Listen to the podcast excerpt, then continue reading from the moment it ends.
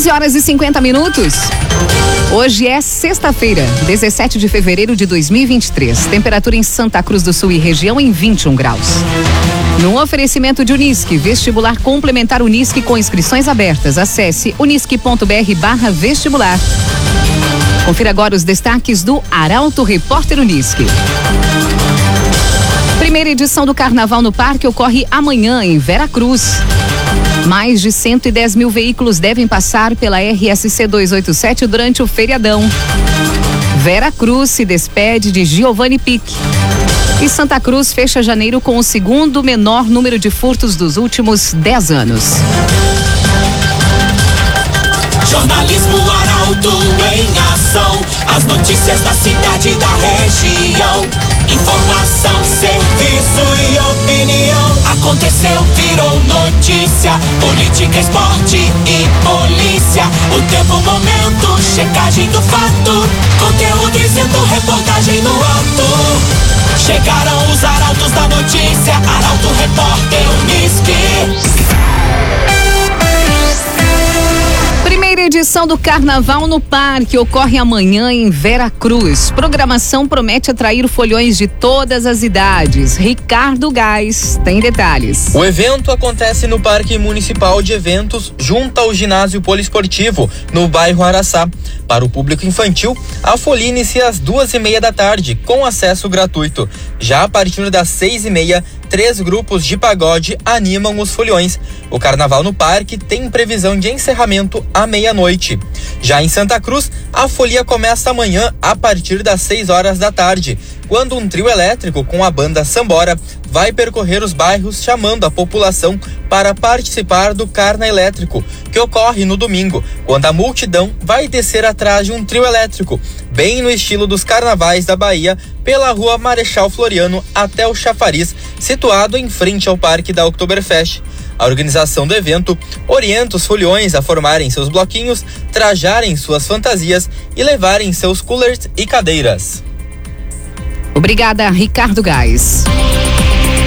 O agenciador venda seu carro sem perder dinheiro e não corra riscos. Faça uma cotação online agora mesmo pelo 99702 0677.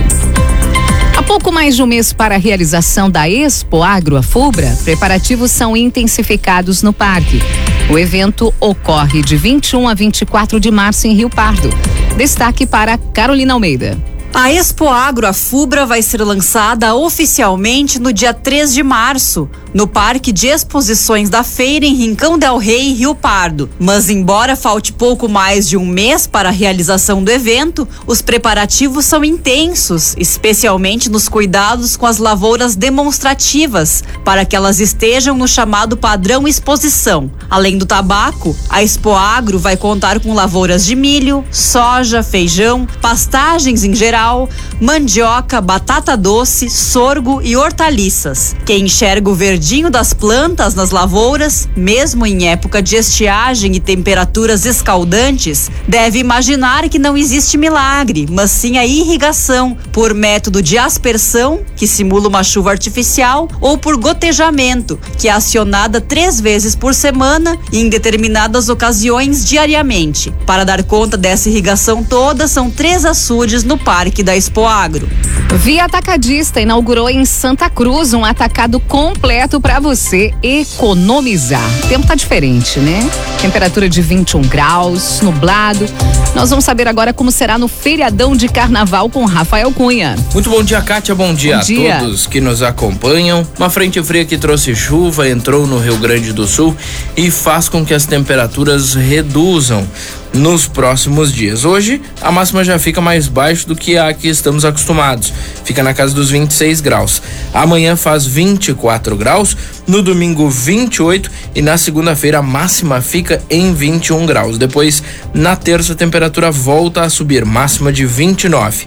Mínima de 12 graus amanhã, 13 no domingo, 18 na segunda-feira e na terça faz 19. Tendência para a possibilidade de pancadas de chuva hoje, em alguns momentos, de forma isolada e mal distribuída, assim como na semana que vem. Amanhã o sol estará presente. No domingo, possivelmente teremos um pouco mais de nebulosidade na região. Com as informações do tempo, Rafael Cunha. Imobiliário Imigrante possui um super time de especialistas no mercado imobiliário. Acesse o site imobiliariaimigrante.com.br e saiba mais. Arauto Repórter Uniski. Mais de 110 mil veículos devem passar pela RSC 287 durante o feriadão. Operação especial da concessionária Rota de Santa Maria com a Polícia Rodoviária Estadual inicia hoje.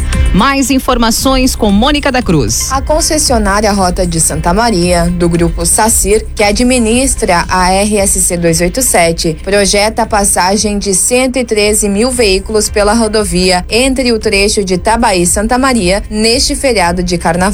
A concessionária, em parceria com a Polícia Rodoviária Estadual, vai realizar uma programação especial que vai ocorrer entre hoje e terça-feira. Conforme a Rota de Santa Maria, 31.500 veículos devem passar pela Praça de Pedágio em Venâncio Aires, 24 mil na Praça de Candelária e 19.500 em Taquari. Para quem for pegar a RSC 287, a Rota de Santa Maria recomenda respeitar os limites de velocidade, ultrapassar somente em locais seguros e permitidos e usar faróis acesos mesmo durante o dia. A concessionária também pede que os condutores realizem revisões nos veículos antes das viagens e facilitem o troco com moedas na passagem pelas praças de pedágio. Em caso de pane no veículo, acidente ou qualquer outro tipo de problema, o usuário deve ligar para o 0800. Rezer Seguros, quando precisar, pode confiar. Ligue 3713 3068. Tradicional equipe da Gincana de Veracruz, Los Refugos anuncia o encerramento. A decisão foi oficializada com a entrega de documento à administração municipal.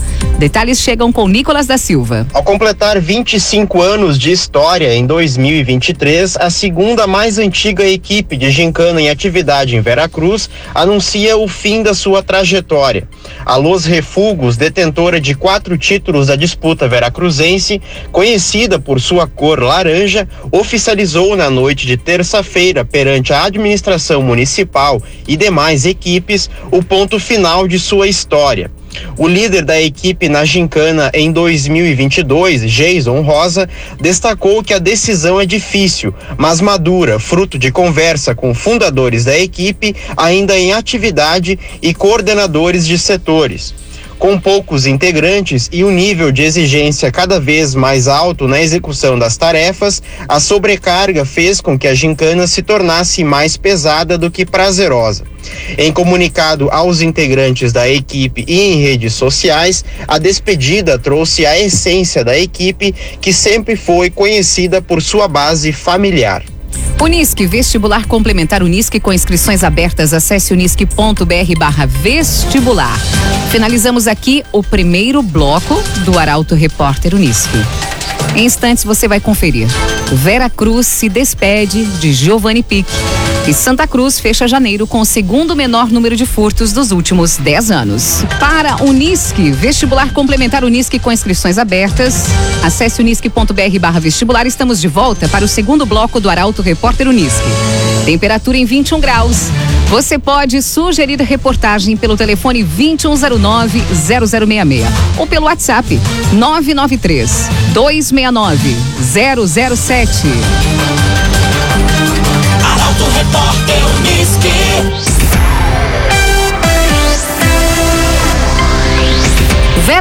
Se despede de Giovanni Pique, empresário com trajetória reconhecida nos negócios e no esporte. Teve a morte cerebral confirmada ontem. A jornalista Jaqueline Henrique traz a informação. Aos 52 anos de vida, o veracruzense aplaudido pela comunidade, dono de tantos troféus de velocidade, deixa prematuramente a família, uma legião de amigos, a terra natal e admiradores. Após dias de internação, foi confirmada ontem a morte cerebral de Giovanni Pic. Ele era proprietário da rede de postos Central e da Transpic. Também ficou conhecido pelos títulos nacionais de velocross. O empresário sempre deixou claro que o sucesso nos negócios e nas pistas tinha uma receita: a lógica do mergulhador. Se entrar em desespero, pode se afogar. Ele dizia que seguia o mais sereno possível resolvendo um problema de cada vez. Nas pistas, Giovanni estreou aos 19 anos em provas válidas pelo estadual de motocross. Naquele ano se sagrou campeão na categoria estreantes e aos poucos se tornou referência no motociclismo. Em 2001 veio o primeiro título sul-brasileiro e em 2010 a inédita conquista em nível nacional. O agenciador venda seu carro sem perder dinheiro e não corra riscos. Faça uma cotação online pelo 997020677. Acusado de integrar grupo que invadiu casa e matou homem em Santa Cruz, vai a júri. O crime teria sido motivado por um envolvimento amoroso que o irmão da vítima possuía com a companheira de um apenado. A informação vem com Eduardo Varros. O homem acusado de integrar um grupo que invadiu a casa e matou um morador do bairro Bom Jesus em Santa Cruz vai a júri. O julgamento do crime que aconteceu no dia 21 de junho de 2020 e tirou a vida de Fagner Adriano Alves está programado para ocorrer no dia 28 de fevereiro. César Fabrício Soares Lucas será interrogado e também pode apresentar a defesa. A denúncia feita pelo Ministério Público destaca que quatro homens foram até a residência na Travessa Amazonas, no bairro Bom Jesus. Ao chegarem no local por volta das 11 da noite, desceram do carro e invadiram a casa portando armas de fogo. Quando encontraram a vítima já no interior da estrutura, teriam efetuado disparos. Segundo o MP, o delito foi cometido por motivo torpe. O fato que teria levado ao crime é o envolvimento amoroso que o irmão da vítima possuía, integrante da mesma organização criminosa dos denunciados. A relação não teria agradado aos integrantes da facção. De acordo com a denúncia feita, o delito foi praticado mediante recurso, que dificultou a defesa de Fagner, uma vez que os agressores estavam em vantagem numérica. Via Atacadista inaugurou em Santa Cruz um atacado completo para você economizar. Santa Cruz fecha janeiro com o segundo menor número de furtos dos últimos 10 anos. A informação tem base em dados divulgados pela Secretaria de Segurança Pública do Rio Grande do Sul. Mais informações com Juliana Miller. Um balanço feito pela reportagem do portal Arauto a partir de dados disponibilizados pela Secretaria de Segurança Pública do Rio Grande do Sul demonstra que Santa Cruz fechou janeiro de 2023 com o segundo menor número de furtos dos últimos 10 anos. Os 103 casos registrados só ficam atrás do mesmo período de 2021, quando ocorreram 76 ocorrências no município.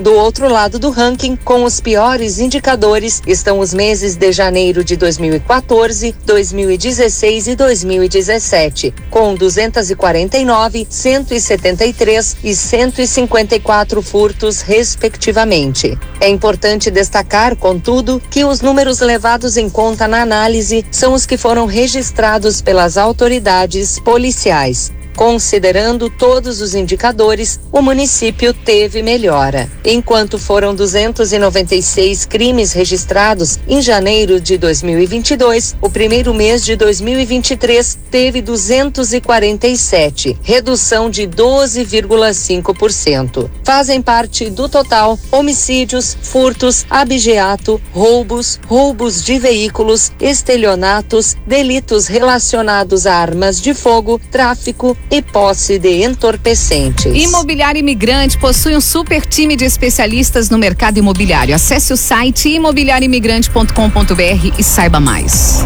Galo anuncia reforços para a Série 2 do Campeonato Gaúcho. A estreia do Santa Cruz na competição será no dia 16 de abril. A informação chega com Guilherme Bender. O zagueiro Tyrone, de 33 anos, é mais um reforço anunciado pelo Santa Cruz para a disputa Gaúcho Série A2. O defensor já teve passagens por Esportivo, São Luís, Ipiranga, entre outros. Além do defensor, o Galo já confirmou outros seis atletas para a temporada. Os goleiros Rafael Copete e Alexandre Villa, os zagueiros Diego Rocha e Kevlin, o volante David e o atacante Pablo Bueno. O mais recente anúncio foi do volante Hipólito Jaime Peter Neto, de 22 anos. Atualmente, o atleta defende o esportivo de Bento Gonçalves e chega em Santa Cruz ao fim da disputa do estadual Série A. Natural de Pelotas, Hipólito já teve passagens por Pelotas, São Gabriel, Grêmio Esportivo Brasil, entre outros. O elenco inicia a pré-temporada em 13 de março. A divisão de acesso começa no dia 16 de abril. Rezer Seguros, quando precisar, pode confiar. Ligue 3713 3068. Intervência, mas formação diferente do time não deu certo. E Grêmio enfrenta amanhã o São Luís com a equipe reserva. Assuntos para o comentário esportivo de Luciano Almeida. Amigos e ouvintes da Rádio Arauto FM, boa tarde. O Inter venceu ontem à noite o São José no Beira-Rio por 2 a 0. Pedro Henrique voltou a marcar, se consolidou e se distanciou na artilharia do gauchão e a cada rodada que passa se reafirma como o melhor jogador colorado na temporada.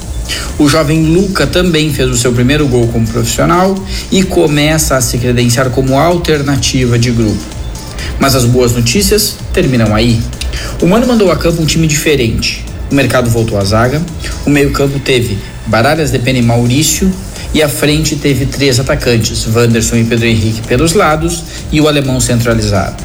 Não funcionou, nada funcionou. No segundo tempo, saiu o alemão para a entrada do Alan Patrick, que estava preservado, e as coisas melhoraram um pouco. Um pouco, só o suficiente para vencer. O Inter parece ter perdido o ímpeto, a mecânica e a intensidade para competir. Sem contar a velocidade, porque fora o Pedro Henrique, parece um time em câmera lenta. E amanhã a rodada terá sequência e o Grêmio vai enfrentar o São Luís em Juí com um time inteiramente reserva. Eu acho que ele ainda não vai ter condições, mas eu gostaria de ver, seria interessante ter o Vina em campo e saber o que o Renato pensa para ele em termos de posicionamento. Também seria importante ver o João Pedro na lateral direita e um pouco mais do Gustavinho. O aproveitamento gremista até aqui dá essa tranquilidade para o Renato testar e experimentar. Mas Diogo Barbosa, Tassiano e Thiago Santos não são testes nem observações a essa altura. Portanto, não sejam eles em campo amanhã, é o que todos esperamos. Boa tarde a todos. Muito obrigada, doutor Luciano Almeida. Para Unisque, vestibular complementar Unisque com inscrições abertas. Acesse unisque.br barra vestibular. Termina aqui esta edição do Arauto Repórter Unisque. O programa na íntegra estará disponível em poucos instantes em arautofm.com.br e nas principais plataformas de streaming. Em instantes, aqui na 95,7 você vai ouvir o assunto nosso. A todos um ótimo fim de semana. O Arauto Repórter Unisque volta segunda às 11:50 com a apresentação de Lucas Batista. Chegaram os arautos da notícia, Arauto Repórter Unisque.